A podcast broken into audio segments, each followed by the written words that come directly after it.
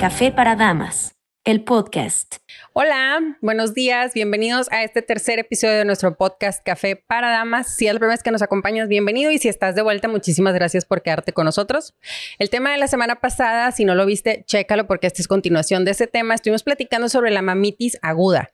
¿Qué pasa cuando la mamá a cualquiera nos puede pasar, eso platicamos ahorita antes de empezar, que puede ser papitis, puede ser mamitis, puede ser hijitis. Al final es cómo no ponemos límites y nos brincamos del rol que nos toca, ¿no? Pero nos enfocamos un poquito en el tema de la mamá, cuando la mamá no entiende que ya es hora de hacerse un poquito para atrás e invade los límites del hijo, o cuando el hijo no se desprende de la mamá. En esta ocasión nos acompaña la licenciada Edna Zap Yam. Ella es licenciada en psicología con maestría en psicoterapia humanista y diplomado en terapia de familia y pareja y nos va a ayudar hoy también a que veamos de dónde vienen estas suegras locas. O sea, no es como que hay un, no sé, un cultivo, un huerto de suegras locas o un día, pling, se me hace una buena idea ser ahora invasiva, brincarme todos los límites en la vida de mi hijo, mi hija, ¿verdad? Hay algo detrás que no se sana, que no se arregla y entonces resulta en la suegra loca o el hijo que no se despega o la hija que está pegada a la mamá y no quiere hacer ese corte. Entonces vamos a platicar eso y también nos acompaña Marce, amiga, comadre, licenciada en un montón de cosas también, pero hoy invitada para el chisme. Ah. Entonces, bienvenidas y vamos a empezar. Y, mamá de tres, algo me ah, da de experiencia eso, ¿verdad? De, de saber cómo las maternidades pueden ser o muy lindas o muy complicadas, este, y pueden ser muy lindas y si no las atiendes bien, pueden ser de pronto muy complicadas y crecer, que es lo que decíamos ahorita. Y diferentes, ¿no? Todos Hay de dos colores y sabores. Oigan, y también vamos a ver, no nada más como hablábamos fuera de, del set, no del set, de, del aire. Antes de darle grabar. Antes de empezar. Antes de empezar, estábamos platicando de que no nada más es como que atacar, ¿verdad? Solo vimos algunos ejemplos, pero hoy vamos a ver esas soluciones, porque pues como mujeres, hijas de Dios, no nos podemos quedar en el problema, sino hay que buscarle una solución, dejar atrás la queja y seguro hay una solución para esto y vamos a ver varios enfoques desde pues casadas, solteras. Eh, tú nos dices, Edna, de lo que vimos la, sesión pasada, eh, qué te llamó la atención, en qué podrías ayudarnos, en qué estamos en el hoyo. Claro. Cuéntanos. Eh, fíjate que me llamó la atención y fue curioso para mí hablar de, esta parte de la figura, que es la mami, ¿verdad? La, la suegra. Entonces a mí me gustaría enfocar esta parte como hijo, poner límites y qué hay detrás de yo como hijo, cómo puedo llegar a darme cuenta que esta maternidad o este hijo que cede está siendo tóxico o está doliendo a mi familia o está lastimando a mi esposa o en sí me está lastimando a mí. Entonces, yo les decía al principio, no, casi siempre cuando llegan al consultorio no es que llegan y, me dicen, oye, Edna, ¿sabes qué? Tengo mamitis aguda, ¿no? O mi problema es con mamá. Fíjense que sí hay, hay varios casos, hay muchos casos que llegan y dicen, ¿sabes qué? Edna? Es que yo cedo mucho. Eh, en mi trabajo no puedo poner límites. O a veces me sacrifico mucho por las personas y yo y mi tiempo casi no me veo. Entonces, yo siempre les pregunto, ¿cómo está tu relación con mamá? ¿Cómo está tu relación con papá? Y cuando es terapia de pareja y la y digo, ¿cómo está tu relación de mamá? Y la esposa o el esposo, mm, eh,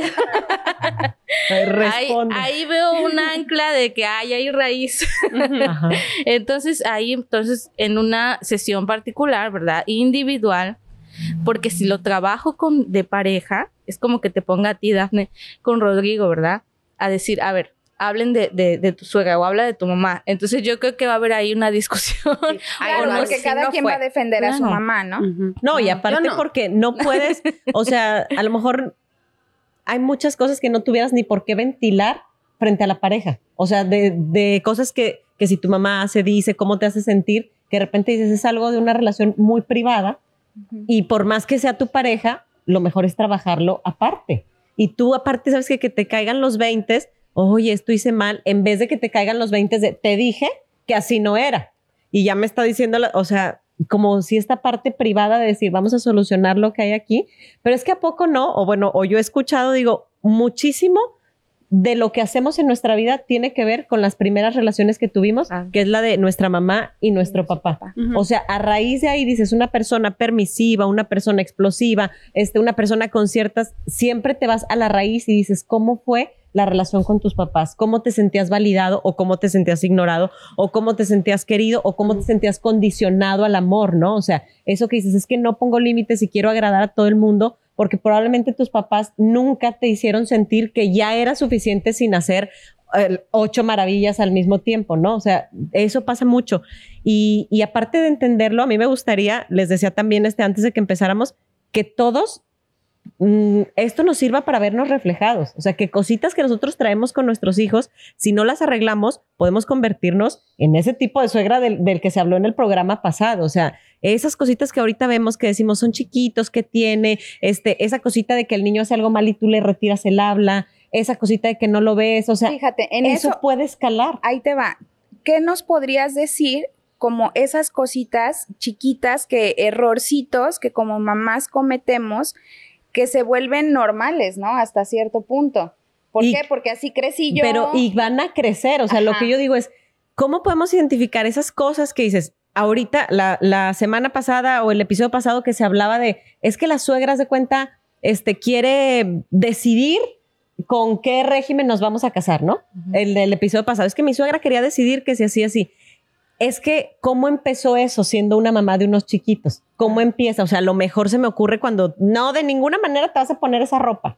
O de ninguna manera vas a aprender a tocar la batería porque aquí en esta casa nosotros somos este, cantantes. O Por así, o sea, por así decirlo, ¿no? ¿Cómo, ¿Cómo se ve cuando empieza? Porque a veces muchos de nosotros tenemos miedo de, ay, no me quiero convertir en esa suegra. pero Pe- tal vez ya estamos ya eres. Pero ya eres esa mamá. Estamos trabajando O sea, en eso. ajá, o sea, ya eres esa mamá que, que quiere controlar todo al hijo. El chiste es que ahorita le controlas dos, tres cosas y al rato cuando se case le vas a querer controlar Sí. el régimen en el que se va Exacto. a casar. O sea, Hola de nuevo. Tuvimos una pequeñita interrupción. Eh, hoy estamos grabando en un lugar distinto. Estamos, como ya les comentamos, y estamos haciendo diferentes pruebas de locaciones para que nosotros estemos más cómodas, para que ustedes lo vean más padre. Y en esta ocasión tenemos un vecino que nos está dando un concierto que por- en este momento es Luis Miguel. Hace ratito eran los temerarios. no es nuestra música. Ajá, no somos nosotros. Nos detuvimos tantito para checar que el audio no esté afectando, que nada más lo tengamos de fondo, pero que sí nos puedan escuchar bien a nosotros. Por eso fue que interrumpimos tantito, pero reanudamos y estábamos checando, platicando acá, que las suegras así, los hijos apegados a la madre no se, no se hacen en macetas, sino que con ciertas ac- actitudes, con ciertas decisiones del día a día, desde la infancia, se va creando eso, ¿no? Entonces queríamos que Edna nos comentara cómo se ve eso en su origen. O sea, si yo pongo una semilla de frijol, al rato es una vaina de frijol, la suegra loca y el hijo que no corta, ¿cómo se ve cuando es una semillita? ¿En Claro. qué cositas se empiezan a ver? Eh, vamos a separarlo en tres, ¿ok? Eh, mamá, eh, hijo y relación, porque es diferente lo que los otros ven. es como la consecuencia. Por ejemplo, para nosotros que somos esposos, que tenemos esposos, ¿cuál es la consecuencia en una familia donde hay esta relación tóxica de mamá, eh, de mamitis o de una relación que cede totalmente? Por ejemplo, eh, un caso. Mami, eh, yo le decía a- a- al principio que una relación de mami absorbente también me está indicando paternidad lejana. Me está indicando poca responsabilidad del padre en la crianza de los hijos. Porque si mamá abarca muchísimo, uno, si de por sí mami ya tiene un carácter controlador, ¿verdad? Oye, tiempo, ¿eso tú crees que sea cultural, o sea, de México o, o- o- o creen que sea así la mamá universal? Pues fíjate que el matriarcado en Yucatán, ¿verdad? Porque yo creo que más para el norte es como que machismo. Ok. eh, este patriarcado. A veces está mu- es, el patriarcado está muy eh, desorientado con la información que nos dan. Sí hay patriarcado, pero bueno, eso lo podemos hablar luego si me invitan, ¿verdad?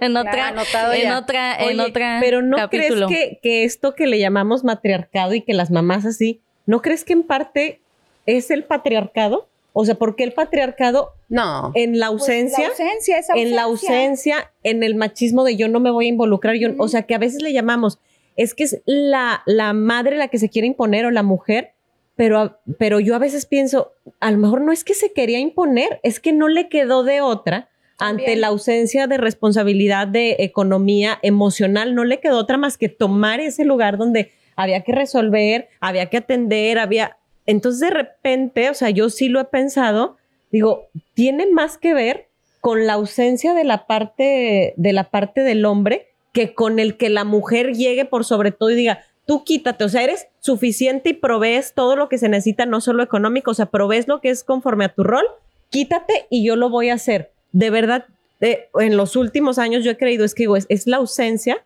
lo que de pronto hace que exista ese lugar donde la mujer tiene que meterse. Yo creo que es más por necesidad que por gusto de decir, Pues sí, quítense, pero yo, yo, creo puedo. que hay de todo. Claro. O sea, tal vez esos son los mínimos, los que dices de que, que, la, que porque la mujer dice quítense. Ajá, quítense y yo puedo. Claro, les voy, eh, eso que dices es, es- de verdad pasa, pero vamos a, a- a poner, trabajan heridas, siempre hay heridas, paternidad ausente, patriarcado, matriarcado. Les voy a hablar de tres casos que he tenido en terapia, porque no tenemos una configuración de si mi mamá es autoritaria, yo voy a ser, eh, voy a ceder siempre, ¿no? Les voy a hablar de tres casos y en los que llegamos a la raíz de qué pasó, cómo pasó es que, que yo tengo que tener esa, ese tipo de personalidad, porque sí tengo, porque tengo, no debo, tengo para que mi mamá esté bien, ¿no? Entonces voy- les voy a hablar de tres casitos de este, ¿no? Porque sí, efectivamente, no hay, no, to- no podemos etiquetar a de que si tu mamá fue autoritaria, entonces tú vas, vas a hacer esto automáticamente. Los seres humanos somos muy diferentes, pero hay eh, una, una línea de que, bueno, sí, casi siempre pasa, ¿verdad? Entonces, por ejemplo, si mi mamá eh, toma este control en mi niñez y papá pues no responde, quita su responsabilidad de la crianza o yo con mamá con las hijas y papá con, con los niños, porque también pasa y lo he escuchado, y que papá trabaja y mamá en casa y aunque a veces hasta los dos trabajen, tú con la crianza, porque se ve raro que yo hable de, de esto con mis hijos o que yo tome este papel de más tierno, más sensible, como que ahí mi masculinidad frágil, como que no tanto, ¿verdad? Entonces, eh, en un caso eh, de mis pacientes pasó eso, ¿no? Entonces llega con la esposa y a hablar de, del problema que tienen con la mami. Entonces, es un tema donde, bueno, vamos a, to- a tocarlo. Este, este tema solo se va a tocar bajo supervisión, ¿verdad? Porque si ustedes lo toman, eh, no quiere decir que esposa no tenga, no tenga razón ni esposo no tenga razón, sino que las heridas que ustedes absorbieron es diferente porque son diferentes, ¿verdad? Y también ustedes tienen sus heridas ahí guardaditas y no sé, no sé cuáles, cuáles sean, entonces yo tengo que trabajar individualmente esto. Entonces yo trabajo con ellos eh, las consecuencias. ¿Verdad? Una mala comunicación, un juego de poderes de Guy, tú eres así con tu mamá, entonces yo voy a ser así con, con mis hijos. Entonces, así tú con tu mamá vas los sábados y aunque yo no quiera, vamos, pues yo voy a ir cuando se me antoje con mi mamá, con mi familiar. Entonces ahí puedo trabajar con las consecuencias, ¿verdad? Pero ya trabajar una relación eh, de hijo, y como tú decías, lo puedo trabajar más individualmente porque ¿qué hay detrás del quiero o tengo que ceder con mi, con mi mamá? Entonces, este caso sería una mamá controladora y un papá ausente. Entonces, si papá, o a veces las mamás también piden de ayúdame y el papá no quiere, entonces, ¿qué consecuencia trae eso con, con el niño? ¿Qué, qué, qué opciones pueden ver? El niño puede ver a su mamá que pobrecita, ¿no? Eh, puede ver a su mamá de que siempre está cansada, ella ve todo. ¿Ustedes tienen alguna opción de, de ponerle al niño que vea a su mamá que ella está con todo, con la crianza, con el trabajo? No, pues sí, tendemos a decir, no, es que mi mamá es la que lleva toda la carga, pobrecita. Y aparte hay mamás que son muy transparentes en hacerte ver, no es que yo soy, o sea, pobre de mí, Ah. ve Pero todo lo que ¿tú me pasa. Pero no transparentes, yo creo que imprudentes, Sí, ¿no? es que sí. No, por eso, usé transparente de modo sarcástico, Ajá, sí. O sea, como de dejarle caer esa responsabilidad al niño de entérate todo lo que estoy Y- haciendo. Y, eso es el hijo que cuando es grande siente culpa y tiene que y sabes que sobreproteger a la siente mamá. culpa, yo creo, pero, pero como que siempre siente esa necesidad. Es que no, no se me hace que sea culpa, es como, De alivianarle la carga. Ajá, pero- o o, sea, esa carga. Sí, pero el- el como ese pobrecito, como esa tristeza de, ay, mi mamá pobrecita, Ajá. nunca disfrutó. Híjole, pero es que culturalmente, o sea, ya Estamos sabes, así. es como que Sí. culturalmente entre más sufras, mejor mamá eres. Este, y, y creo que eso va, y luego el hijo, o sea, siempre tiene que ser abnegado y que esto no se confunda con el que te vas a desentender de tus papás, pero creo que también el factor cultural nos hace afecta. permanecer en ese círculo de yo me tengo que abnegar, pero y te lo tengo que hacer ver, hijo, o sea, que soy bien abnegada y bien buena, nótalo, nótalo. Es que a veces. ¿Sabes qué es? Que en algún momento siento que le deben. Eso es lo que es, Sí. como que el hijo dice, Sí. ¿Cómo yo me voy a atrever ahorita a decirle a mi mamá, no mami, este es un tiempo de mi familia? Si ella llevaba la carga, el trabajo, No, los es que trastes, los hay hijos, mamás la que escuela, se o sea, dedican a echárselos en cara a los hijos. Pero es que se lo echan en cara cuando dice ella, es que es bien transparente. No, no, Mira de qué difícil me la llevo. grandes. Ahora, el tip aquí es que como mamás no les digamos a nuestros hijos, es que ellos no son Los- como es que, ¿sabes? Que- nuestros problemas. Pero que los mantengamos, ¿qué será? Como alejados. ¿Qué discurso, qué No. discurso trae? ¿Qué discurso trae el niño? ¿O qué discurso trae el- eh, la, la persona, hombre o mujer, que venga a decir, oye, no tiene que ser terapia, puede ser consejería, o sea, puede ser consejería espiritual, pero desde que yo sea consciente de mi herida, ahí es muchísimo. O sea, desde que yo diga, ¿sabes qué, Edna?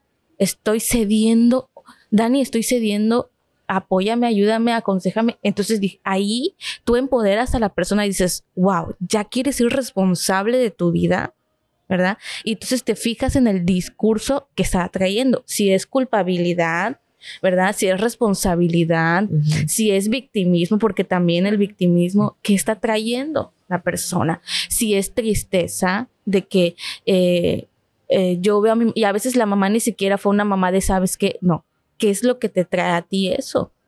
Entonces, reconoces el discurso que está trayendo tu esposo de culpabilidad o tú, porque también nosotros podemos ser esa Claro. persona que accede a todo.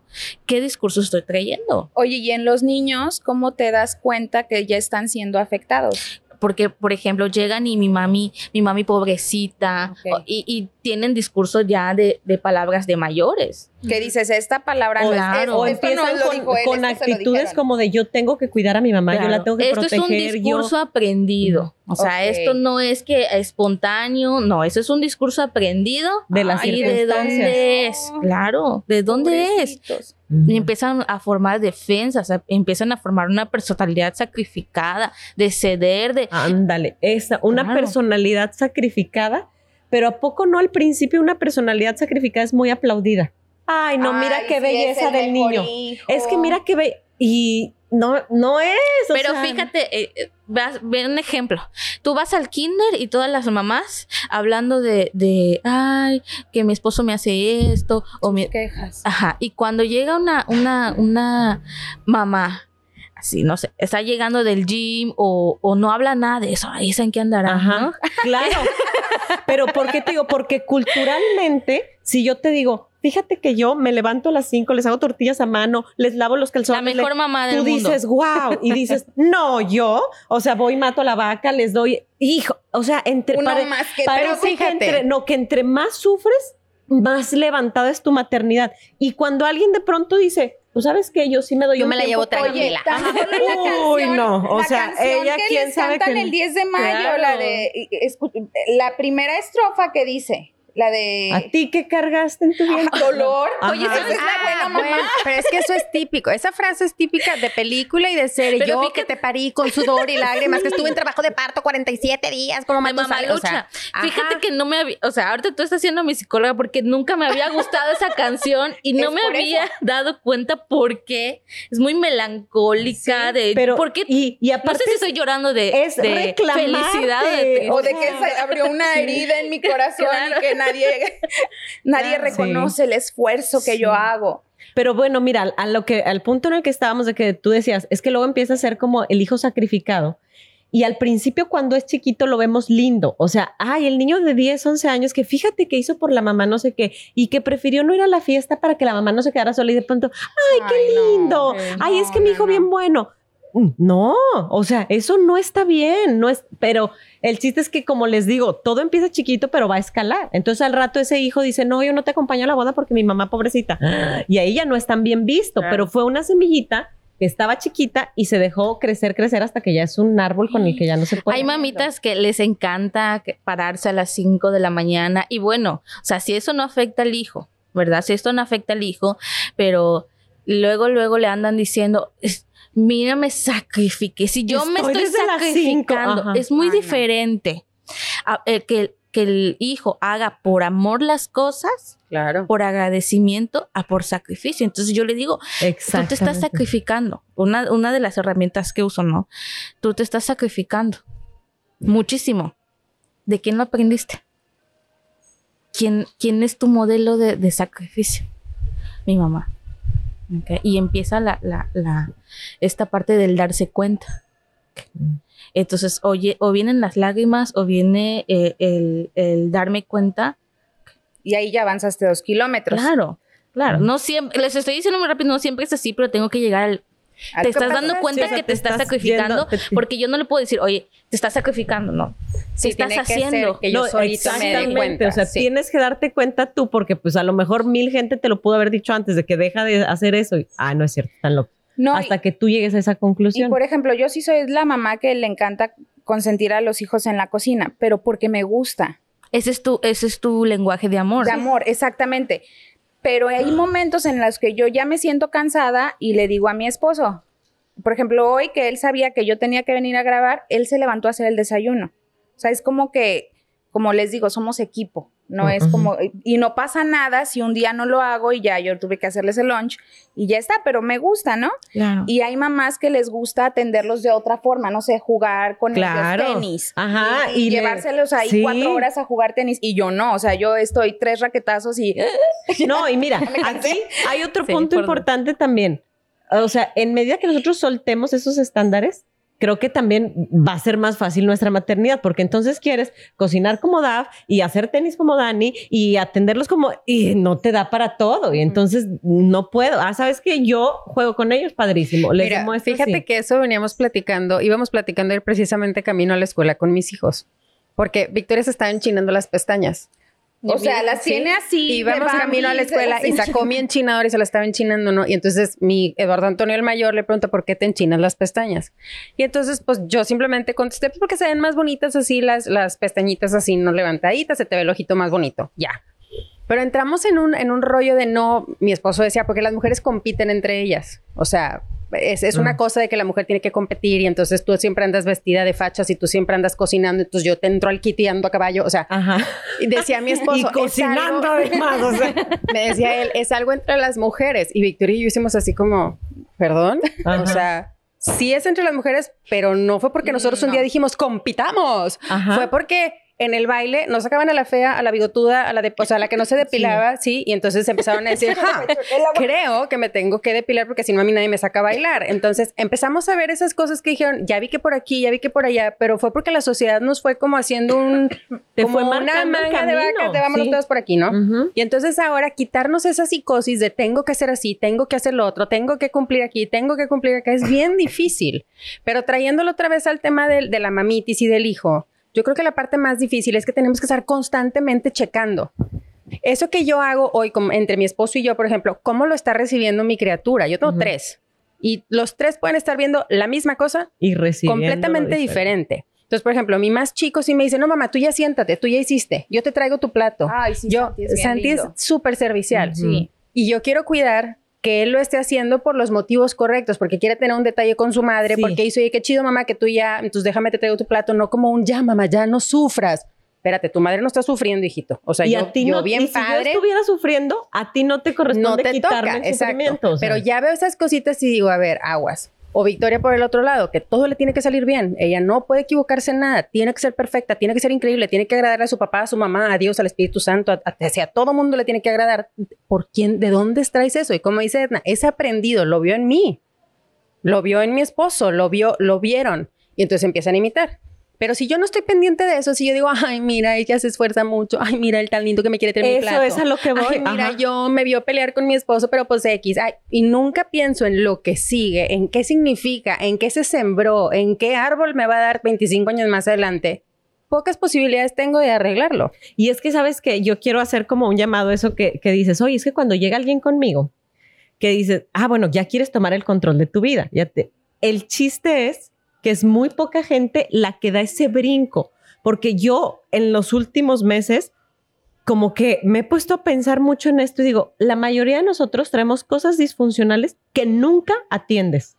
O sea, que te dan los 50, 60, 70 años, yo así reacciono, yo así soy. A mí eso nunca me ha gustado, pues yo siempre contesto así, pues yo soy muy directo, pues, o sea, la mayoría de nosotros tenemos broncas, oye, ¿por qué será que en cada trabajo salgo mal? ¿Por qué será que con mis hijos siempre me bronqueo de esta manera? ¿Por qué será que en mi familia yo tengo este conflicto? O sea, yo quiero decirles, señores, nada de eso es normal. O sea, donde tú ves una cosa que digas, ah, analízate. O sea, pide ayuda. Habla con un amigo, habla con alguien de confianza, ve a terapia. O sea, no normalicemos eso. Mira, vamos a hacer una, o sea, como una analogía. Dices, cuando algo te duele físicamente, Claro, es porque- no siempre le haces caso. También somos tendientes a que me sale un grano, a ver si se me quita. Eh, no se me quita, pero déjame pongo lo que me dijo la vecina. deja- y eventualmente a veces no te atiendes. atiendes. El grano se complica. A lo mejor un día sí se te quitó. A lo mejor aprendiste a vivir con el grano y con el dolor. O sea, y a lo mejor dijiste, voy con el doctor. Hijo, le hubiera venido antes y me alivió. Creo que con esta parte mental y emocional solemos hacer lo mismo. O sea, atrás, pues yo así ¿no? soy, pues yo así cedo, pues yo me sacrifico. O sea, ves lo o a veces ni siquiera te das cuenta, solo dices, ay, no funciona algo, yo me siento muy agotado, yo tengo problemas con mi esposo, como le digo a mi mamá que no quiero. O sea, no hacemos por decir, a ver, espérame, no tengo que normalizar sentirme mal, estar mal, tener malas relaciones este, con, mis con mi, mi trabajo, con mi esposo. O sea, eso no es normal y no está bien. O sea, ay, mi hijita, ¿no vieras los problemas que teníamos tu papá y yo? Pues no sé los que tenían, pero no es normal que tú ahorita tengas esos problemas con tus hijos, con tu esposo. Y de verdad yo sí quisiera hacerle como un llamado a la gente que nos ve y nos escucha, atiéndanlo. Cuando hay algo que no está bien, cuando de alguna manera tú, porque lo sentimos, o sea, sí sabes, Sí, sí, esto son no está las bien. emociones que Dios puso en Esto, nosotros. ajá, esto no me deja estar en paz. rojos. Por favor, pidan ayuda. O sea, no todo es de echarle ganas y no todo es de salir solos. Yo te aseguro que quien llega contigo le das un montón de herramientas que uno en su casa dices, nunca me hubiera imaginado. O sea, ¿cómo podía llegar a esto? Entonces, pidan ayuda, por favor. No lo dejen nada más como. muy tarde, de Ajá, o sea, y no lo dejen como que, pues yo creo que no es nada, pues siempre asesórate, o sea, preferible que seas exagerado y que te digan, ay, no, señora, su hijo divino y usted también, solamente es cosa de la edad, haz de cuenta. Preferible que te digan eso Menopausia. a que, a que muchos años después anden hablando de ti como suegra, ¿sabes? De que no, mi suegra hace esto y tú, ah, lo hubiera atendido cuando escuché el Oye. programa Edna. ¿Y te ha pasado que tienes eh, gente en terapia que dice, no, de plano no quiero? O sea, quiero seguir así. Pues no van a terapia. O sea, claro, que se- haya... se van. eh, entonces, Es que ¿cómo se exactamente, agarran las fíjate. herramientas? Sí, fíjate, porque cuando van a terapia a veces van por un, fi- una, un problema y no es el, No ese es el ese. síntoma. Exacto. Ok. Es el síntoma, van por el síntoma y luego se avecina la verdadera O sea, enfermedad. abres la llave Claro. y dices, híjole. o un sea, desborde total. Oye, y por ejemplo, eh, ahorita que estábamos hablando de los niños, o sea, ¿qué, qué recomendarías tú a las mamás que les enseñemos a los niños a decir sus emociones, lo que están sintiendo? A eso siempre. Humanizarnos. ¿Cómo? Eh, por ejemplo, eh, tenemos la configuración de, eh, por ejemplo, en, en- en palabritas de, oye, no llores así, pareces niña, ¿no? Ok. O no grites, pareces vieja histérica, ¿verdad? Entonces yo me tengo que humanizar con mi hijo o hija y decir, ¿sabes qué? Hoy estoy muy cansada, estoy cansada. Eh, hoy estoy triste. Porque también no puedes ocultar tus sentimientos y ocultarlo hace que lo reprimas y los y cuando lo reprimes no sacas la energía. ¿Y cómo sacas la energía? Histeria, gritos, impaciencia, O sea, ¿verdad? la sacas de la manera incorrecta. Claro. O sea, y, y mucho sale a correr. Te sacas la energía, pero solo distraes tu mente. Ah, Eso no es una energía emocional. no se gestiona la emoción. O sea, corriendo puedes liberarte de otras cosas, pero, pero la emoción no se gestiona. Subes la dopamina, no serotonina y todo, y la energía emocional ahí está. Oye, Edna, una, ah, porque yo estoy 100% partidaria de lo que tú estás diciendo. Es algo que, que escuchamos mucho hoy en día. Yo creo que por todos lados, al menos mi Instagram. Está lleno de eso. Es lo que me sugiere también porque lo consumo mucho, ¿no? Acuérdense que las redes les están dando más de lo que ustedes le están picando. Entonces, a mí todo me llama al, al autoconocimiento y al, como madre, ayudar a mis hijos a que tengan esas herramientas, ¿no? Pero yo conozco gente que dice que es precisamente eso lo que está haciendo cada vez más delicados y más sensibles y más, ah, ya me ofendí y haya a los, a las, a la Generación de juventud. cristal. Exactamente, la generación de cristal. Entonces, que cuando yo ayudo a mi hijo o a mi hija a decir, me siento de esta manera, estas palabras que estás usando me generaron esto en mí, por favor, o sea, cuando lo hago hacia mi papá o mi mamá, entonces hay un temor, digamos, de que si yo como mamá digo, ok, bueno, ya no te puedo decir lo de la vieja histérica porque entonces te pones así, que lo estoy haciendo más frágil en lugar de darle herramientas. Yo creo que le estoy dando herramientas, pero hay quienes dicen que no. ¿Tú Es qué que, les dirías? Es que todo se desvirtúa, ¿verdad? Ajá. Ahora, hablar de generación de cristal es tener un respeto propio y poner tus límites, ¿verdad? Y no me gusta que digas eso. Antes no podía, ay, eres un pesado. No, no me gusta que me pongas este apodo. Me lastima, ¿verdad? Pero, por ejemplo, si quieres bromear, no vas a estar bromeando cuando estás histérica o cuando estás molesta, cuando estás lastimada. Puedes estar jugando, ay, ya sabes que yo soy una vieja histérica, ¿no? Entonces estás bromeando, pero y cuando lo dices y tienes la energía emocional quebrada, es que para ti yo soy una vieja histérica. Entonces estás viendo a tu mamá que es una vieja histérica, ¿verdad? Entonces yo creo que poner los límites desde mi respeto y respeto a los demás, que es la empatía, ¿qué harías tú? No qué haría yo. ¿No? Y eso es lo que a, a lo que quiero llegar. Cuando estoy con mi esposo o con mi esposa, si yo veo y ya Ay, ya le cayó el 20. ¿No? ¿Cómo sería que tu esposo y con mamitis o a tu esposa con mamitis ya le cayera el 20? Entonces tú haces tú. Pero si dices, uy, ya te lo había dicho, no. Entonces, ¿cómo es? ¿Qué quieres hacer con esto? ¿En qué te puedo ayudar?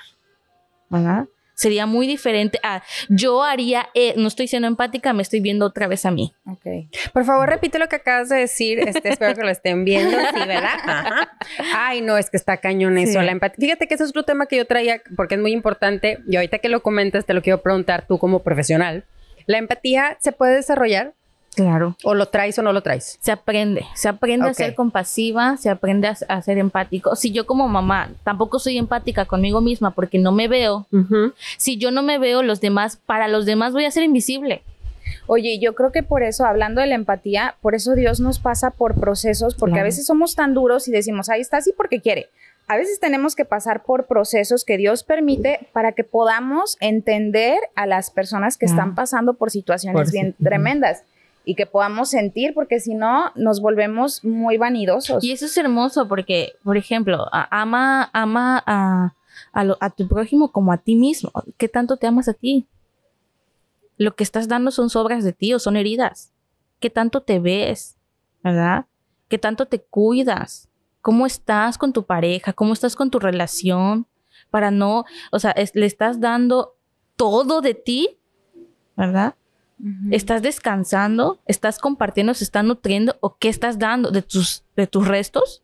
¿Y qué te queda cuando te vacías todo? ¿Quién te llena? Pero eso es importantísimo que todos los que nos escuchen se hagan esas preguntas, o sea, más que las apunten, a ver, ¿cómo me siento? ¿Cómo? Es que, ¿sabes qué? Sí. Vivir en modo avión se me hace que es lo, lo, lo de ahorita, o yo no sé si lo de antes, o yo no me daba cuenta, pero la mayoría de la gente dice, pues no, pues Vamos así, en, el matrimonio. automático. En ¿no? el matrimonio uh. se batalla, eh, con los hijos se batalla, este, en el trabajo los jefes siempre me han tocado súper mala onda, eh, a mí la vida no me sonríe, yo no tengo, o sea, la mayoría de la gente va así y nunca dice, oye, ¿Pero por ¿qué, qué? puedo hacer yo? Claro. ¿Por qué me, o sea, no es normal que yo tenga esta vida, no es normal que yo tenga estas sensaciones continuamente, o sea, no es normal estar así, necesito Y ayuda. sobre todo esa pregunta, ¿qué, qué voy a hacer yo? yo. No estar diciendo es que si me cambiaran al jefe, es que si mi esposa entendiera, es que si mi hijo no fuera, es que si mi cuñada no viviera a la vuelta de mi que casa, siempre es que no. tenemos O sea, alguna excusa. yo qué onda, porque la- al final buscar responsabilizar a los demás también es un problema. O sea, Pues cuando sí. yo no estoy dispuesta a tomar las riendas y hacerme cargo de mi propia porquería, Ujú. Yo tengo un montón. De mi propia porquería. Por dos. Y decir, oye, esto es mío y, y, y, Claro. y hacerte dueño, o sea, decir, no, sí, sí fui yo. La otra vez igual estaba platicando con mi esposo, traíamos un tema ahí, ya tiene tiempo, de la mamitis. Y yo le, le, le hacía un comentario respecto de, de su relación con mi suegra. Mi suegra es un amor. Yo en la tómbola de las suegras me saqué así a la top suegra cañonamente. Este, la quiero muchísimo. Em, pero de pronto, le- o sea, yo del aspecto de mi esposo hacia mi suegra, no de mi suegra hacia nosotros, ni mucho menos. Entonces yo le estaba haciendo ver algo y entonces él se voltea y me dice, es como si yo dijera que tu mamá, y me, me, me hace mención de ciertas cosas que sucedieron al principio de nuestra relación con mi mamá. Y le digo, es que sí, efectivamente así fue. Y así como tú lo estás diciendo, yo lo cuento. Yo no digo, ay, mi mamá nunca. No, efectivamente así pasó. Eso que tú dijiste que mi mamá me hizo, lo hizo. ¿Sí? Pues, ¿de qué me sirve? Ay, claro que no. no así fue. Y si yo sigo manteniendo mi discurso de, ay, nada que ver, no, es que yo te, nunca. te vas a mantener en el mismo punto Pues que te tiene mal y hundida. no pero- progresas. O sea, lado. necesitamos hacernos responsables, porque a veces también no lo hacemos porque decimos, ay no, o sea, sí sé que estoy mal, pero, pero buscar ayuda me va a obligar, Edna, a que yo me ande preguntando cómo, a que yo ponga límites, a que yo cambie, a que, y, y la verdad eso es incómodo. Claro, y ahí va el punto. No tenemos que esperar desbordar. Desde el momento en que yo me siento incómoda como mamá, que estoy recibiendo algo que no me gusta, porque yo recibo algo que me gusta, o sea, que no me gusta, es me quito el me, mi, mi esposo me grita, mi esposo me, me, me insulta, mi esposo me... No, tu esposo pega, tu esposo insulta y tú estás ahí, ¿verdad? Quítate el me, porque eso te victimiza. Ujú. Entonces yo, ay, me, me gritan, no, no, no hacen el que hacer, me, me hacen esto. No, lo hacen. Ahora, ¿tú qué quieres hacer con esto? ¿Qué Exactamente. quieres hacer con eso? No esperar eh, ya el desborde total. O sea, nadie tiene las suficientes eh, eh, manos para poder aguantar tu desborde y, y con herramientas poquitas menos, ¿verdad? Entonces tú tienes que fortalecerte.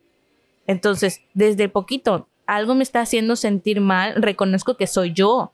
No es que mi hijo me haga esto, él es así. Entonces, ¿qué puedo hacer yo para verme, para sentirme, verdad? Y bueno, desde el poquitito que esté sintiendo.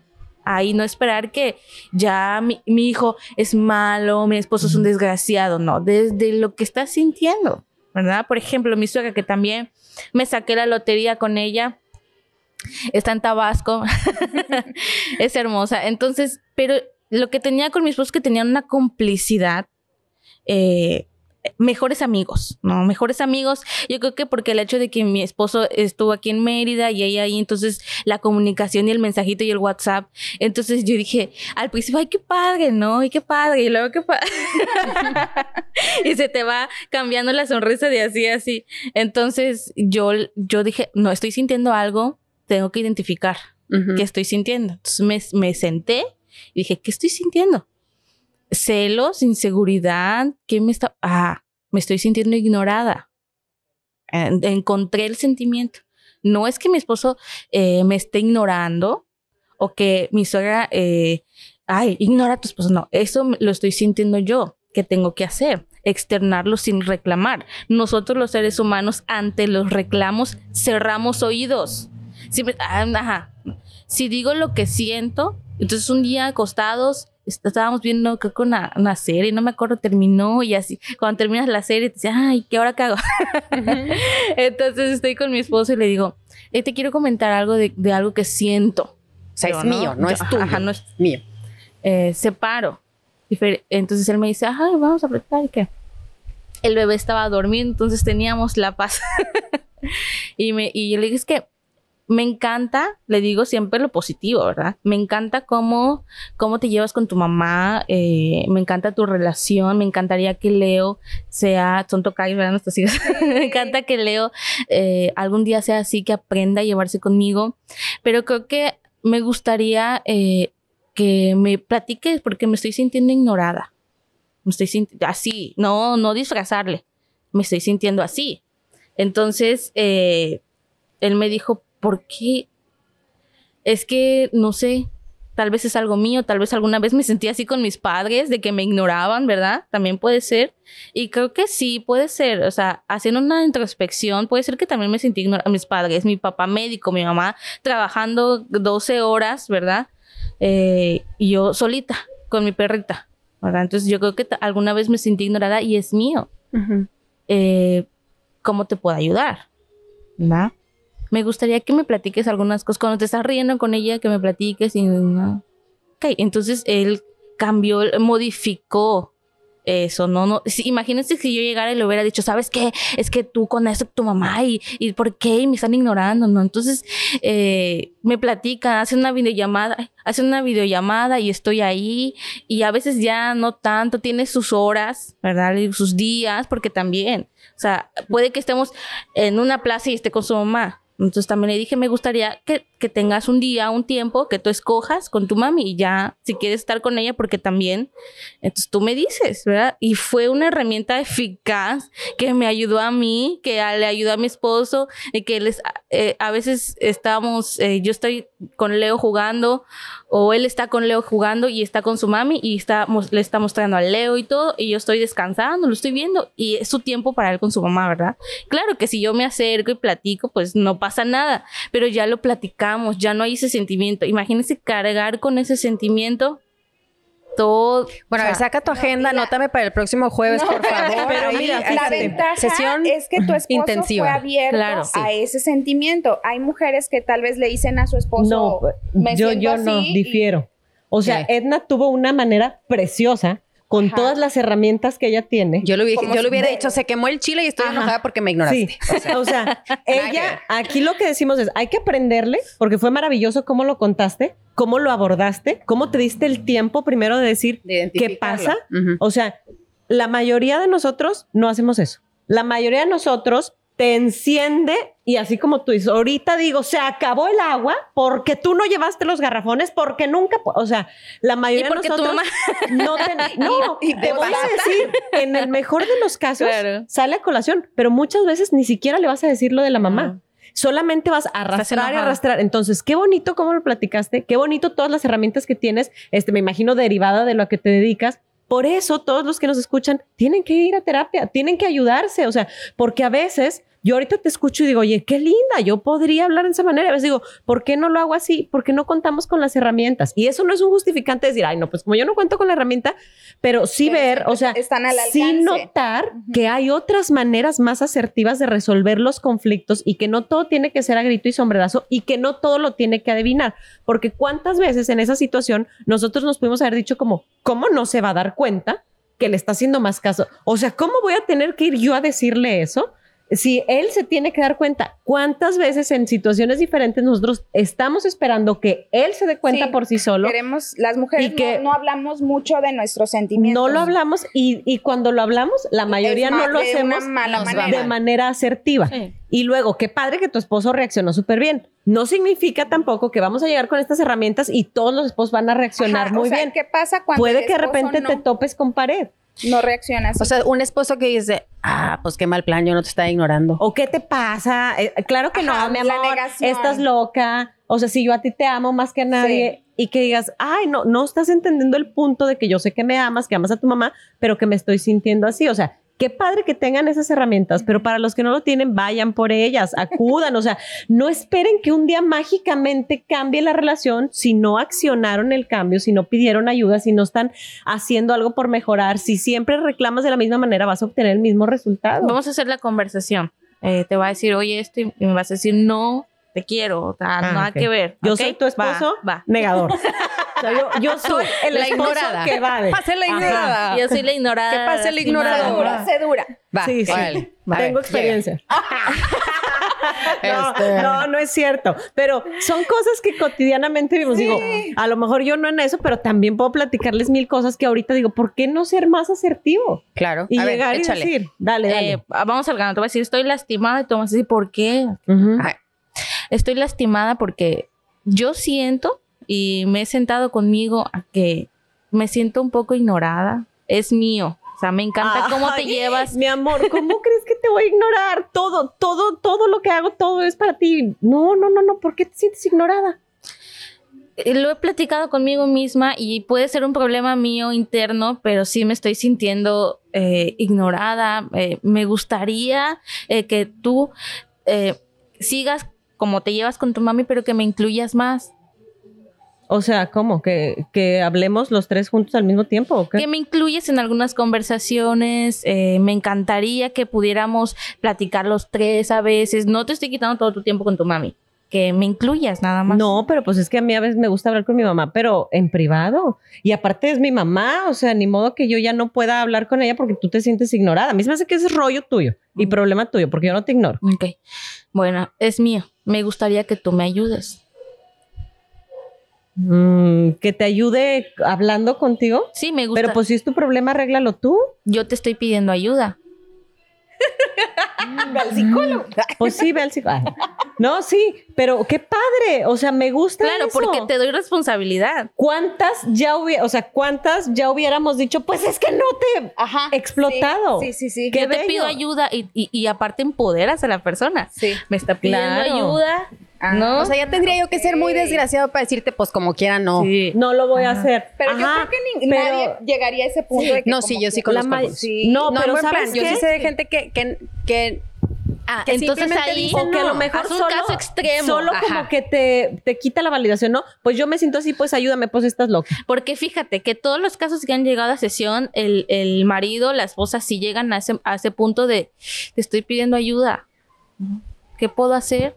Entonces empoderas a la pareja y te dice, bueno, pues si quieres, vamos un día los tres o así lo mínimo te están ayudando, pero sí lo hacen. Ahora, un caso extremo que sería de que ahora tú, ¿qué vas a hacer con ese sentimiento si ya lo encontraste? Y la persona no quiere cambiar. ¿Estás dispuesto a estar ahí? Ok. Pregúntate para, eso. Para eso son las herramientas. Me encantó Sí. eso, para que trabajes, o sea, no va a cambiar cuando tu esposo deje de hacer eso con su mamá.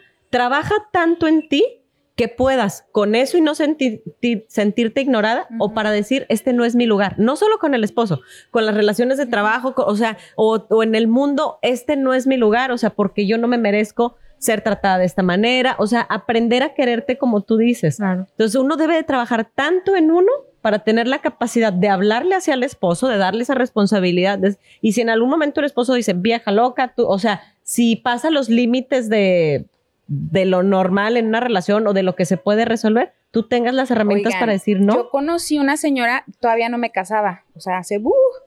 este, no sé qué vendía, pero mi mamá y yo fuimos a su tienda y ella nos empezó a hablar de Dios y mi mamá, ay, es cristiana, sí, sí soy cristiana y nos empezaba a hablar de, o sea, de su familia y todo eso y, y entre esas cosas hablaba del papá de sus hijos, sus hijos ya estaban grandes y hablaba maravillas de este señor y estaba divorciada. Entonces mi mamá y yo nos quedamos así de que, no inventes, está es la primera persona divorciada que conocemos en ese entonces, ¿verdad? Bueno, todavía no conozco a alguien divorciado que hable maravillas. Este, pero, pero veías a los hijos felices, ella feliz y plena. Entonces dices, bueno, vas a tomar un paso así como para... Y ella decía, yo no me vuelvo a casar, soy feliz, trabajo, eh, viajo, estoy con mis hijos y los hijos ya grandes como universitarios. Entonces yo decía, wow, qué padre, ¿no?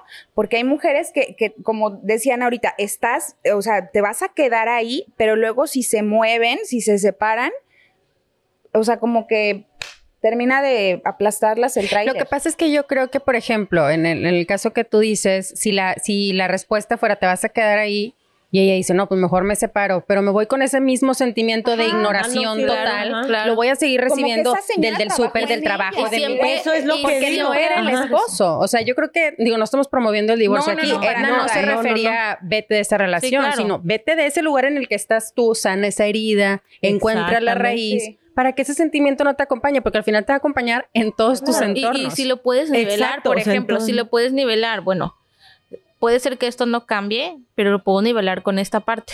¿no? Encontrar una nivelación. Sí. O si de plano, eh, yo creo que la oración es una herramienta muy fuerte. ¿no? Una energía espiritual total. Somos eh, psicológicos, somos alma, cuerpo, mente, espíritu. Entonces yo creo que también esta parte, ¿verdad? Entra. Sin embargo, si yo tengo tra- que trabajar conmigo, eh, encuentro una nivelación. Yo, yo conozco a alguien de que sabes que Edna, eh, yo ya sé que este hombre me engaña. Yo ya sé que este hombre me engaña eh, y tiene muchas mujeres, pero yo muy feliz. Y yo le dije, ok, pero nunca, por favor, nunca, por favor, le vayas a decir a tu hijo, por ti me quedé con él. Ay, sí. Ujú. Porque ahí entonces empieza. es la raíz, ¿no? Que no sea un sacrificio. Si tú quieres estar con él y no tienes ningún Hazte problema, responsable de Claro. eso a ti. Fue mi decisión. porque No, luego empiezan ajá. las mamis de que yo me quedé con tu papá por ti Pero y mira cómo haber me sido pagando. de la No, imagínate el hijo de que nadie te lo pidió. Pero fíjate, madre, o sea. precisamente porque ya se nos fueron un poco las cabras al monte y estamos hablando de otras cosas, volviendo al tema de la mamitis y el, de- el desapego natural de los hijos. Ujú. Eh, nosotros que ya estamos en, que ya tenemos nuestras relaciones, nuestros este, matrimonios, nunca, nunca es demasiado tarde para generar un cambio, para pedir ayuda, para adquirir esas herramientas. La Biblia dice adquiere sabiduría, hagan de cuenta que les estamos diciendo lo mismo, vayan a la tiendita de las herramientas emocionales y de gestión y cómprenlas, ¿no? Pero nos enfocamos mucho aquí en este programa en qué podemos hacer hacia abajo, porque creemos que la generación que viene es la que tiene, Sí. conforme nosotros empoderemos a los que vienen, más las probabilidades de que, ay, se me movió el piso, de que podamos ver un cambio. Yo quiero, yo, No. por ejemplo, yo quiero, un tamal. Te juro que me mareé. quiero, quiero como que concluir, o sea, no estoy finalizando, quiero que concluir. Y ya nos vamos, bye. No, creo que ya se Nos está yendo el tiempo, ¿eh? No, Estamos no. en lo último. Diez minutos. Sí, están. Quiero concluir con esto. El aquí y el ahora. No quiero tocar el aquí y el ahora como algo eh, místico. Se habla muchísimo del aquí y del ahora, pero esta es una herramienta que a mí me ha funcionado con mis pacientes y a mí en lo personal me ha funcionado con la mamitis aguda. Algo mío, yo me caso, entonces, ¿cómo mi mamá va a poder sin mí?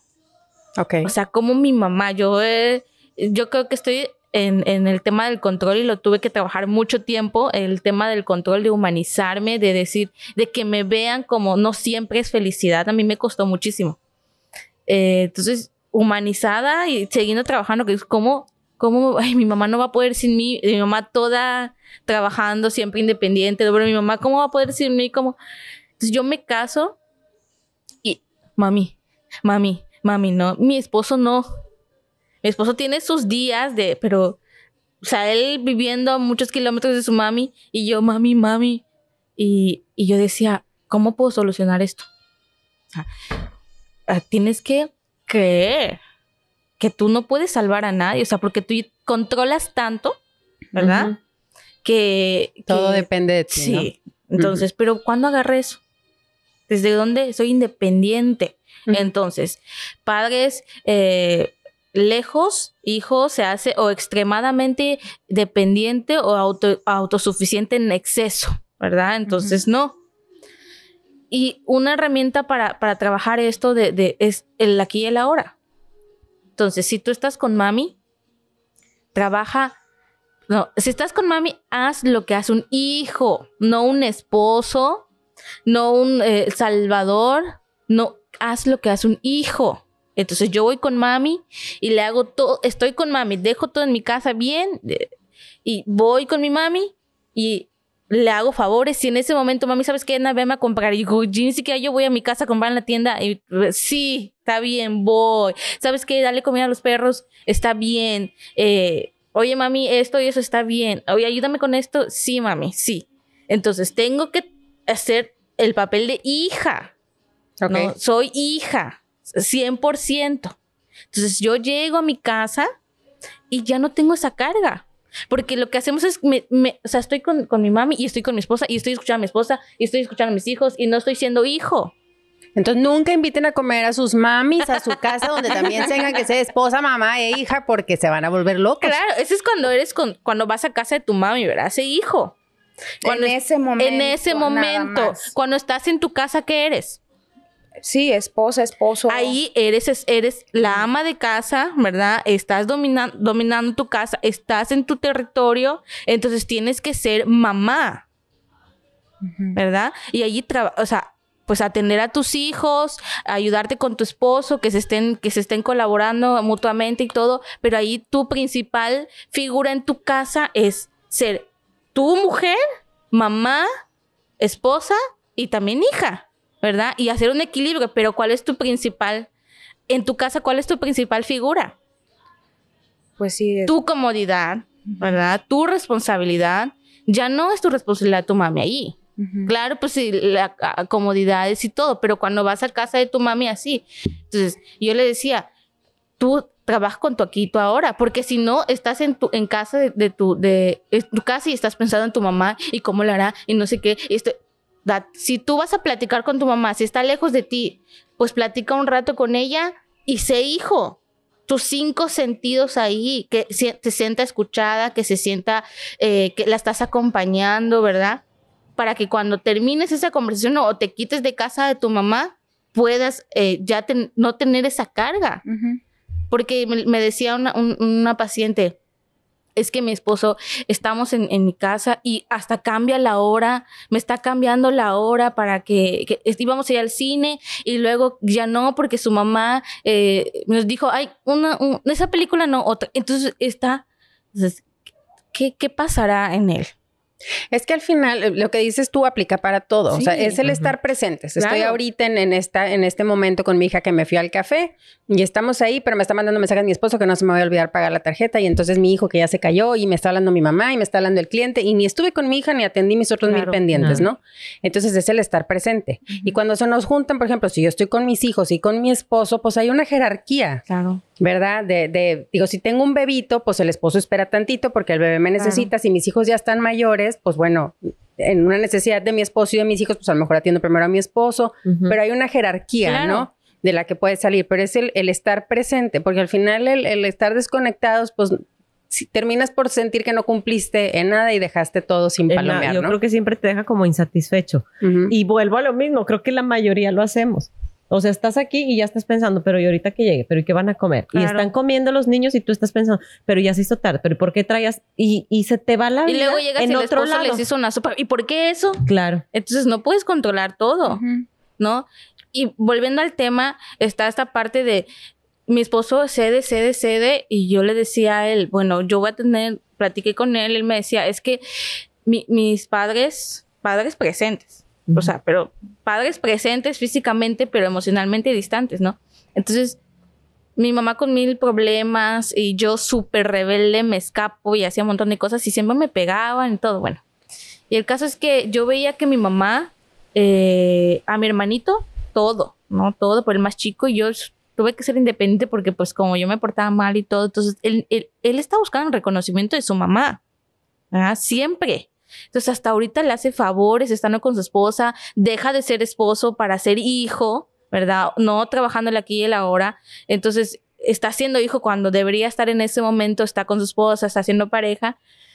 Y bueno, ¿cómo quieres el reconocimiento de tu madre? ¿Verdad? Inconscientemente lo espera, por eso, ay, quiero que mi... Y nunca la, la señora le va a agradecer. Entonces ahí va el punto.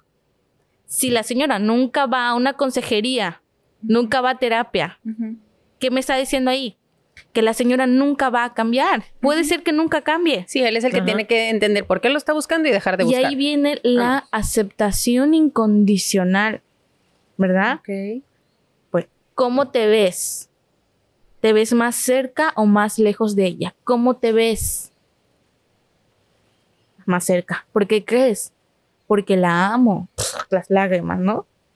Porque la amo. Ok, La amas. Y el amor, ¿cómo, cómo dice Dios? ¿No? El amor cubre multitud de pecados. ¿verdad? El amor. La amas. Aceptación incondicional. Entonces, tu mamá puede que se muera así, ¿verdad? Que nunca cambie. ¿Quién va al psicólogo? ¿El violador o la violada? Sí, Ay, la violada. Eh, nunca le van a decir, oye, tú pagas, tú, tú no pagues luz porque te violaron, ¿verdad? O sabes que tú no pagues renta de esto porque te, o tú no hagas cola, no. A ti ya te pasó eso y tú tienes que trabajar contigo porque el mundo sigue siendo mundo. Y puede ser que el violador nunca, ni siquiera eh, él te pida perdón, ¿verdad? Sí. Ni siquiera él te diga, oye, discúlpame. Y puede ser que tu mamá nunca te diga, ¿sabes qué? Discúlpame. O, O que, nu- o que tu suegra te diga, o que tu suegra te diga, ¿sabes qué? Discúlpame o perdóname por lo que te he hecho, por lo que les he hecho. Puede ser que nunca, nunca pase eso. Ahora, aceptación incondicional, ¿verdad? La aceptación incondicional, viene esta parte. Acepto que quiero estar con mi mamá porque puede ser que diga, ¿sabes qué? Me estoy viendo lejos. Ah, bueno, es diferente. Porque sabes que quiero estar cerca de mi mamá porque la amo. Es aceptación incondicional. ¿Y cómo es esto? Mi mamá va a tener muchísimas cosas, pero yo tengo que amarla y tengo que poner mis límites. Y ahí es cuando pongo límites. Ya hiciste consciente la herida y ahí hiciste consciente qué es lo que te trae así con esa, con esa, con el ceder de mamá, ah, que quiero estar con ella, que la vi sacrificada, que ella dio todo por mí. Pero, Ok, ya te diste cuenta de eso. Entonces, cuando tú estés con ella, eh, aquí y ahora, sé hijo, ¿verdad? Cuando estés con ella. Cuando estés con familia, pues ya es diferente. Pero si tú estás con ella, sé hija, hijo esta parte y te va, y, y, y, y va a ser un, como una fuga, ¿verdad? De energía. Ahora, bien, llega en el momento en que viene mi mamá y me dices que tu esposa, Ana, es que yo quiero estar contigo, es que no me, no me haces caso, es que, mami, yo te hago caso. Acuérdate que es emoción de ella, no es tuyo, separa. Aprende a separar. Pero hay que validarla. O sea, Claro. ay, nada que ver. No, hay que aceptarla. validarla. Porque, Ok. si, Hay porque que si yo le digo, ay aceptarla, mamá, next, ¿qué estoy haciendo? La estoy rechazando, Sí. ¿verdad? Entonces digo, sí, mami, sí, sí, ¿verdad? Entonces la acepto. Un, un- un casito chistoso. Llega y, y, y, ay, ¿sabes qué? Eh, no estás, mira, no te planchaste la ropa. Mira, no tienes tacones. Mira esto, mira lo otro. Y, y sales de, esa parte y no contestaste nada. No dijiste nada, ¿verdad? ¿Cómo lo haces? Obviamente tuviste que trabajar con eso y es automático, porque ya, ya diferencias, ¿no? Que es de ella y que es mío. Y me decía, me decía un, paciente, Edna, llega, estoy llegando y mi mamá está gritando.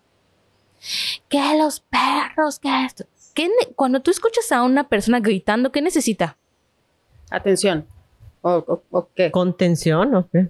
Entonces, ¿qué es la atención y contención? Cuando tú ves a una persona gritando, ¡ah! Vamos a decirlo, o sea, no pensemos ahorita, vamos a hacer instinto. En No, alguna persona X. instinto, sin decir, ¿Lo ah, escuchas Te, gritando? te digo lo que yo hago, igual y está mal. A mí no me gusta escuchar a la gente gritar, me voy. O Ajá. sea, tomo otro, otro rumbo. pero O sea, si digo, son tus hijos. Ah, No, bueno, atención, pues, ayuda. Ajá. ayuda. ¿Qué necesita ¿Qué ne- una persona que grita? Ayuda. Ayuda. Ayuda. O sea, te digo, Yo bien mal me voy. Ajá, dice la Bueno, anótala para el viernes, Ada. Ajá. Dafne va a ir el viernes. eh, pero, pero haz de cuenta, es tu instinto sin decir, tengo herramientas emocionales, que contención, que nada. No. Que necesita una persona que, porque a veces nos vamos a de que, y, y- y no, también tenemos que ser, tenemos que nivelarnos un poco. ¿Qué necesita una persona que está gritando? Ayuda. Ayuda, punto, es todo. Entonces, yo estoy gritando, no, la persona. Yo estoy molesto, no la persona, ¿verdad? Entonces me dice el paciente algo maravilloso porque me, me dice, Edna, ella estaba gritando que por los perros y que no sé qué, y mi esposa así, y, mis hijos llegando a ver a la abuela y todos así, ¿no? De- de- Entonces llegas y está gritando mi mamá y yo no les digo a mis hijos, oigan, cállense, no. Ellos son ellos, también hay que separar eso, ¿verdad? Ellos son ellos, yo voy, entro y digo, ayudo. ¿Qué pasa, mami? ¿Qué necesitas? Es que los perros y no sé qué, y así. Yo no estoy histérico, es de ella. Entonces, lo separo. Es su histeria, no es la mía. Pero ya cuando yo me pongo histérico por su histérica es mi Claro, histeria. ya. Y no se vale que diga porque Es que, tú me pusiste claro, histérico. Separo, Sí, claro. separo. Ya, Sí, no pero- estoy, ya no estoy diciendo mamá porque eres una histérica, mamá estoy llegando, mi esposa. No, estoy separando. Entonces, voy, ayudo, eh, esa de limpié toda la, la- la popis de los perros y todo. Entonces mi mamá se medio calmó. Yo no le dije nada más porque yo no me voy a combinar con ella. Pero porque ya tiene las herramientas. No, pero o sea, para, para poder hacer eso, Claro. ya pasó por un proceso. Pero entonces, viene esto que te decía, la, la aceptación. Nosotros, por ejemplo, si vemos que eh, nuestros esposos están luchando con esa, o yo estoy luchando con eso y mm, pues no tienen estas herramientas emocionales, pero tienen amor hacia mí, porque si estás contigo es porque te ama, ¿verdad? Y ha decidido estar contigo, ¿cómo yo puedo lidiar con eso? Entonces, está mi suegra y no sé, ay, hijo, no sé qué, y yo estoy, estoy, ¿qué puedo hacer? ¿Qué puedo hacer? ¿Qué podría hacer? Una opción. Ya les di opciones. ¿Qué podríamos hacer? Si, Si la suegra está histérica suegra por los gritando, perros. Ajá, es la suegra, Ajá. ¿verdad? Yo, ¿por qué me voy a... poner histérica. Si es ¿Por de ella, no y es sobre todo mío. con tu esposo. Tu esposo no fue el histérico, fue tu o sea, suegra. Claro. Sí. Entonces, ahí viene la contención, ¿verdad? Ahí viene el, el- el apoyo emocional de, mi amor, ¿cómo estás? Si te están dando histeria, ¿yo qué te doy? Yo te Amor. nivelo. Claro. Qué bonitas son las historias cuando las platica Edna. Todas terminan así muy bien. de- Pero oye, pero sí quiero que la analicen y que veas, oye, cómo debería de reaccionar y que te hagas como un análisis de y Porque cómo luego se enoja con la mamá y se enoja con la esposa y Porque la esposa se Y enoja porque pobrecillo me terminó mal con todo el mundo. con Sí, todo mundo. y- Y, y- todo terminó mal porque la esposa va a terminar regañando a los hijos. O sea, todo termina mal. Entonces, qué bonito lo que dices. Sí. Y yo creo que sería como para que incluso lo volvieran a escuchar y dijeran, a ver, ¿qué onda? ¿Qué estoy haciendo yo? ¿Qué es lo que sugiere este, un especialista que se haga? Claro, y y, yo lo- y voy a probar a ponerlo en práctica. Vamos a ver si esto funciona. Porque ha si esto pasado, cambia. a me- ha, ha pasado que mi esposo termina de hablar con, con su, con su mamá y algún problemita y, y está molesto. Entonces, yo voy y es algo, mira, esto siempre habla de mi ego, de mí. Si mi esposo se siente bien, entonces yo me siento bien. Si mi esposo se siente triste, entonces yo me siento triste. Habla de mí. Entonces yo voy a hacer algo para que él se sienta bien. Siempre estoy pensando en mí. Es el ego. Es una herramienta. Entonces yo digo, ah, se siente triste. Entonces yo voy y le digo, oye, ¿qué- como si nada. Y le pregunto, ¿qué pasó? Es que es por, ay, otra vez tu mamá. ¿No? Es que fíjense, algo, porque ya nos estamos acercando al tiempo, desde hace 20 minutos dijimos que 10 minutos, ¿verdad? Entonces vamos a, vamos a empezar a aterrizar todo esto.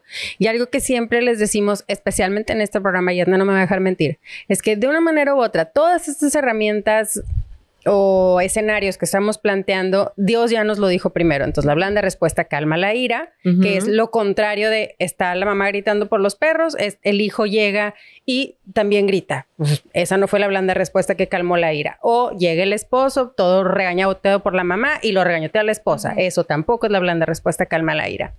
También nos dice la palabra, no te pongas con un necio porque te haces necio. Entonces, si, las, si la persona está loca gritando por el perro y yo llego y grito a tratar de hacerle entrar en razón, es que ya, ¿para qué te pones otra vez así? No estoy siguiendo el consejo de la palabra. El amor cubre multitud de faltas. O sea, todo esto y ya de alguna manera con otro nombre lo vimos, ¿no? En la Biblia. Eh, soportados los unos a los otros en amor. Ya lo vimos ahí. Entonces siempre les decimos, como consejo, y, y debería de ser ya, quitémonos esa idea de la terapia es para locos. Eh, eh, nada que ver, ¿no? Eh, se trata de nuestra salud emocional, como vamos al médico por un problema de estómago, de lo que sea. Esa parte también necesita ser sanada si queremos romper con las cosas que están perpetuándose, es- desvirtuando todo, ¿no? De cómo debiera ser y que nos tienen también a nosotros sin llegar a esa a esa relación padre, padre-hijo, esposos, con A nuestros ese propios padres que deberíamos de que tener deberíamos todos. de tener. Ajá. Entonces, vayan a terapia. Eso sí o sí. Si tú estás en una situación de esta cíclica, un círculo vicioso del cual no te puedes salir, definitivamente acudan con un profesional que les pueda dar las herramientas. No es más que eso, no pasa nada. Quítate el estigma de que como fuiste a terapia estás en el hoyo. Y definitivamente lean la palabra. Dios nos puede ayudar, o sea, no lo dijo hace rato, la oración, es, es, es esa parte de meternos con Dios y decir, Dios, ayúdame, ayúdame a entender qué, qué me está pasando, de dónde viene esto, a separar lo que es mío de lo que es de mi esposo, de lo que es de mi papá, de lo que es de mis hijos, dame sabiduría, eh, ayúdame a ver las cosas y dame estrategias para que yo sepa cuándo callar, cuándo aventar ese amor que va a cubrir esa falta, cuándo no estar señalando, la palabra dice no juzguéis para que no sean juzgados, quítate la paja, sácate la viga, o sea, todas esas cosas están ahí. Y es lo que al final nos puede, nos garantiza prácticamente que podamos tener éxito en ir rompiendo nosotros y luego sembrando las semillas correctas en las generaciones que vienen para que podamos ver ese fruto más adelante. Así y es. gloria a Dios, primero, o sea, con la ayuda de Dios nos va a tocar en nuestra generación, en nuestra vida, pero definitivamente podemos estar heredando mejores cosas a nuestros hijos. Así que te quiero dar las, bueno, te queremos dar las gracias, Edna, Sí, por gracias, haber padre, estado hoy con nosotros. Eh, igual a ti, mi Ya te Marce, pues ya- no, sí. cuando Es quieran. que no, Marce hombre, no, no, tiene gracias a muchas ustedes. cosas que hacer ahorita. Está en mil Oye, licenciaturas. Espérate, cosas. licenciaturas. Yo cuando escuchaba el podcast pasado que la mamá no sé qué hace, y yo en una sé qué, ay, dije, se me hace que cuando dijiste la mujer maravilla que resuelve y no sé qué, yo aguas. O sea, por eso les les decía, todas tenemos un poquito Claro. de, de ser y hay que estar alertas. Y de verdad, yo espero que se te revienten las citas de, de terapia, Gracias. porque eso va a significar que hay más gente haciéndose consciente y queriendo hacer un cambio. Y de verdad, o sea, tenemos una responsabilidad con todos los que los rodeamos. Yo siempre lo he dicho, vivieras tú en una isla desierta, ay, bueno, pues así eres, así y así te morirás. Pero te relacionas con muchísimas personas en tu vida. Tienes la responsabilidad y la obligación de ser mejor, de aprender, de tener ese crecimiento, porque te llevas entre Así es. a todos Sí, los que están alrededor. Entonces, vienen. tenemos responsabilidad con todos los demás. No estamos en una isla desierta y ojalá de verdad se llene de mil gente que, que ahorita haya dicho, ay, bueno, pues vo- voy a probar, voy a intentarlo, voy a hacer Sí. ese cambio. Este, Y gracias por las herramientas, porque yo creo sí, que a- qué por lo menos a nosotras algo nos hizo clic. Sí, De que definitivo. Sí, claro. estoy haciendo algo mal. Sí, no, claro. mira, yo creo que es como dice Dani, estar siempre alertas, porque Sí, tampoco sí. podemos perseguir esa perfección de "Ah, ya le hablé mal al niño, Sí. ah, pero ya lo di, o sea, pero sí estar alertas y no Ya decir ser todo, ay, pues Darnos así", el o sea, chance. estar alerta, esto bien, esto mal, esto lo cambio, a ver, también me relajo, busco esto, o sea, estar siempre alerta. Ay, Intentemos también que en las conversaciones no crean que la- si estamos practicando, porque antes de leer tenemos que aprender las letras, ¿verdad? Entonces tengo que, puedo, puedo practicar esa conversación. No quiere decir que yo eh, una vez que, o sea, converso con mi esposo y ya no, y ya me salió, Éxito total. ¿verdad? Podemos practicarlo.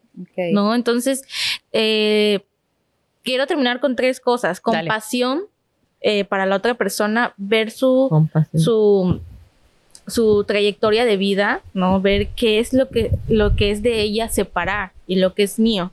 Dos, darme cuenta de lo que yo estoy sintiendo y hablar desde mis sentimientos, mis emociones, sin responsabilizar al otro. Tres, amor incondicional. Si yo prefiero estar cerca de mi mami o de mi, o de mi suegra o, o- de mi, de, de la relación con ella, entonces, ¿qué puedo aceptar y dónde voy a poner límites? ¿Verdad? Entonces yo me quedo mucho también, me nutrieron mucho las Mm. tres. Muchísimas gracias por la confianza. Y yo creo que voy a poder poner mis, mis Claro, redes sociales claro, claro. abajito para que me puedan contactar. Sí, aquí Sí. les estamos dejando los datos de Edna para que, digo, ya vieron que les nos puede ofrecer. recomendada. Claro. Exactamente. Este también es hermana en Cristo, entonces por donde quieran van a estar cubiertos, compadres y comadres. Entonces, aquí estamos dejando sus datos, contáctenla, búsquenla, díganle que fue aquí que escucharon de ella para que sepa por dónde están llegando. Este, y estoy segura que con la mano de Dios les va, les va a traer muchísimo, muchísimo beneficio. Em, también ya me di cuenta que tenemos mucho de dónde explotarte próximamente, así Sí. que vamos a estar Sí. agendando más Sí, programitas. qué padre. ¿Verdad? Y todo aquello de lo que ustedes quieran platicar, recuerden dejárnoslo en los comentarios, tener reacciones y compartir el material que acuérdense está en Spotify y Apple Podcasts, en YouTube y en Facebook. En Facebook y YouTube como el Faro Mérida, ¿verdad? Todavía no hacemos canal de café. Ya está. Ya está el canal de Café para Damas en YouTube también y en Apple Podcast y en Spotify como El Faro Mérida. Café. ¿Ok? Café para damas. Bueno, aquí estamos sacando todo esto también, ¿ok? estamos evolucionando, chavos. Entonces nos vemos en el próximo episodio de tu podcast Café para Damas. Muchas gracias por haber estado con nosotros. Bye. Bye bye.